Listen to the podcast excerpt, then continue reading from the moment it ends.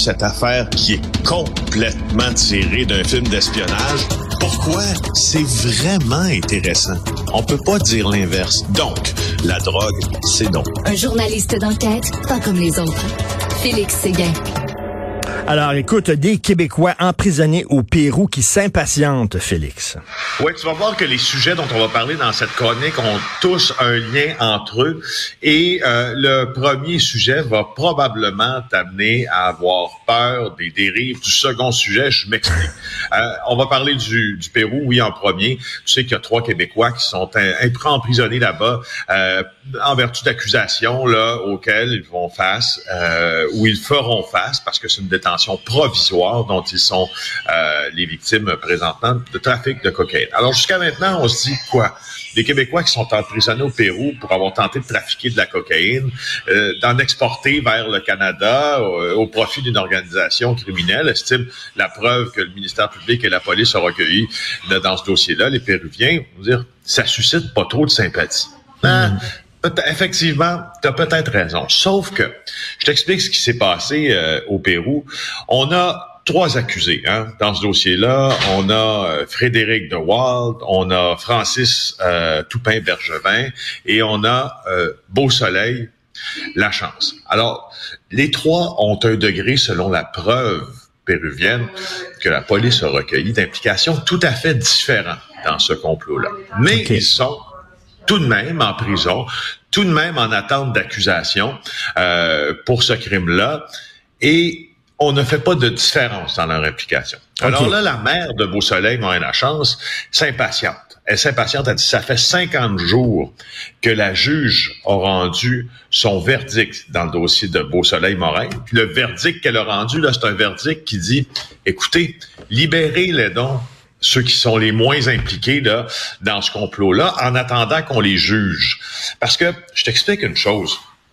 Selon les standards et, tous les avocats qui sont spécialisés dans ce genre de dossiers-là l'ont affirmé, en tout cas trois nous l'ont affirmé à nous, là, la manière dont les policiers ont travaillé au Pérou, s'ils avaient travaillé de la même façon ici, ces gars-là seraient probablement en liberté en attente d'une procédure X ou Y, d'une enquête préliminaire et d'un procès, mais là, ils sont en prison. La justice est rendue de, manière tout à fait différente. Alors, la mère de Beausoleil Morin la chance dit, coudon, euh, écoute, faut tout payer en prison, même sa nourriture, les frais s'élèvent à 65 000 dollars jusqu'à présent. Pouvez-vous le libérer?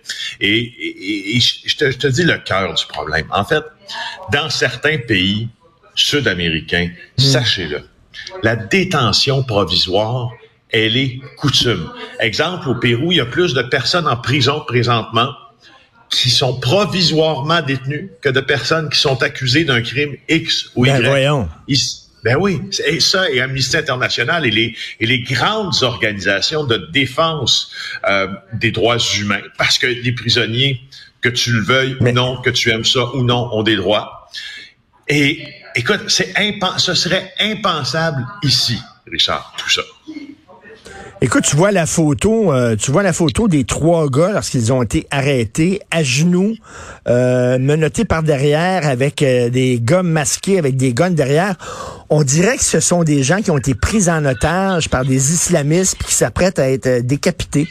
Vraiment, tu regardes ça, C'est assez élevé, euh, là. Dans le journal, oui, c'est élevé. La photo de la, de, dans le journal de Montréal, vous pouvez la consulter aujourd'hui. Et l'article, d'ailleurs, sous euh, la plume de ma collègue euh, et recherchiste à l'émission euh, J.E. Maud Boutet. vous allez voir que ça frappe quand on voit cette photo. Et tu regardes ça, et bien sûr, écoute, toi qui es un grand amant de cinéma comme moi, on pense au film Midnight Express, où un gars est en Turquie, est arrêté pour faire du trafic de hashish et se ramasse dans un système carcéral barbare et cruel totalement.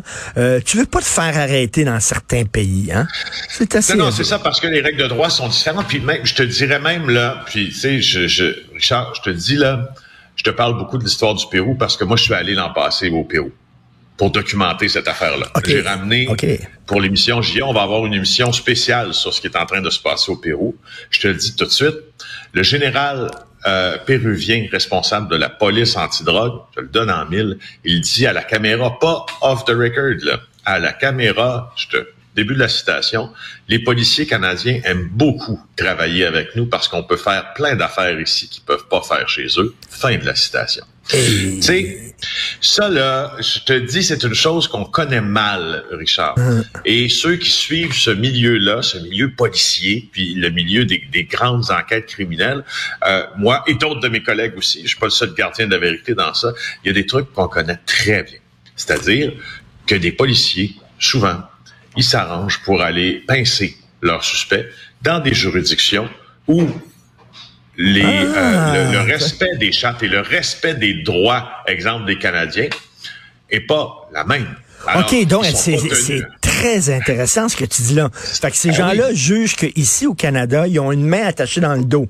Quand c'est le temps de lutter contre le crime, la charte des droits leur empêche de faire telle et telle affaire. Fait qu'ils disent, nous autres, on va les arrêter ailleurs parce que là-bas, on a le droit de faire des affaires qu'on n'a pas le droit de faire chez nous. Oui, puis il y a même, je te dirais même que dans le passé, je pense que c'est dans le cas d'Alain Charon, si ma mémoire est fidèle, euh, c'est son avocate, euh, maître Daniel Roy, qui me racontait ça il y a quelques semaines. On s'était arrangé pour euh, aller aller capter Alain Charon, citoyen canadien, alors qu'il se trouvait en sol américain. On lui en devait une, entre guillemets. Si on, si on prend un, tu sais, je fais-toi prendre ici pour l'importation d'un kilo de drogue, fais-toi prendre à Syracuse, dans l'État de New York pour l'importation d'un kilo de drogue aux États-Unis, tu vas trouver que ta sentence puis que ton temps est différent. Alors, il y, a il y a plein de manières dont on peut te faire payer ton crime. Euh, en passant, disons, par derrière ben, le chemin, derrière la loi. J'ai très hâte de voir ce reportage de JE que tu fait. Et, effectivement, comme quoi tout est dans tout et tout est relié. Autant dans certains pays, on est trop sévère. Là, ici, chez nous, non seulement on a tendance à donner des sentences bonbons, comme tu dis, mais tu peux peut-être t'en sortir sans aucune maudite sentence et sans aucune condamnation à cause de l'arrêt Jordan. Oui, oui, tout à fait. Puis aussi à cause, disons-le, l'arrêt Jordan est en lien direct avec les délais judiciaires qui sont, eux, en lien direct avec l'administration, la mauvaise, entre guillemets, administration de la justice. Alors, Michael Nguyen nous apprend qu'il y a des procès pour meurtre qui sont en péril si rien ne bouge tant le manque de ressources est important. Je te fais euh, le parallèle que je voulais faire avec la question euh, du Pérou. Les, euh, nos, nos, nos, jeunes Québécois qui sont emprisonnés là-bas, donc un jugement qui a statué que deux, dans, deux, deux membres du trio allaient être remis en liberté en attendant la suite des procédures, leur passeport révoqué, assignés à résidence au Pérou en attendant qu'ils puissent soit être officiellement accusés et ou subir une enquête préliminaire et ou un procès. Jusque-là, ça va. Alors, pour ça, on a dit, parfait, vous allez sortir de prison, vous allez devoir porter un bracelet électronique. OK? Parfait. Sais-tu pourquoi ces jeunes-là sont encore en prison présentement? Parce qu'on n'a pas assez de bracelets électroniques. Parce ah. que la compagnie qui les fabrique, on n'a pas acheté assez, on a mal prévu nos affaires. Écoute, tu dis à quelqu'un à qui tu révoques la liberté, je te la redonne, mais tu dis, oh, sorry, par exemple, manque ton bracelet électronique, désolé, tu vas rester en prison. C'est une mauvaise administration crasse qui a des conséquences ben énormes. Alors, je ne veux pas dire que ça se passe au Québec tout ce que je trouve, ce, dont, ce à quoi ces nouvelles me font penser depuis le début de la semaine sur l'administration de la justice, les délais en les acquittements en Abitibi, les procès qui sautent, etc., c'est que il y a vraiment, vraiment, on court de graves dangers quand on décide de, de quand on, on administre mal on a perdu Félix Séguin, malheureusement. J'ai très hâte de voir son reportage AGE, euh, justement, sur le système au Pérou. Ça va me faire penser au film Midnight Express. Autant ici, on est hyper complaisant. On donne des sentences bonbons.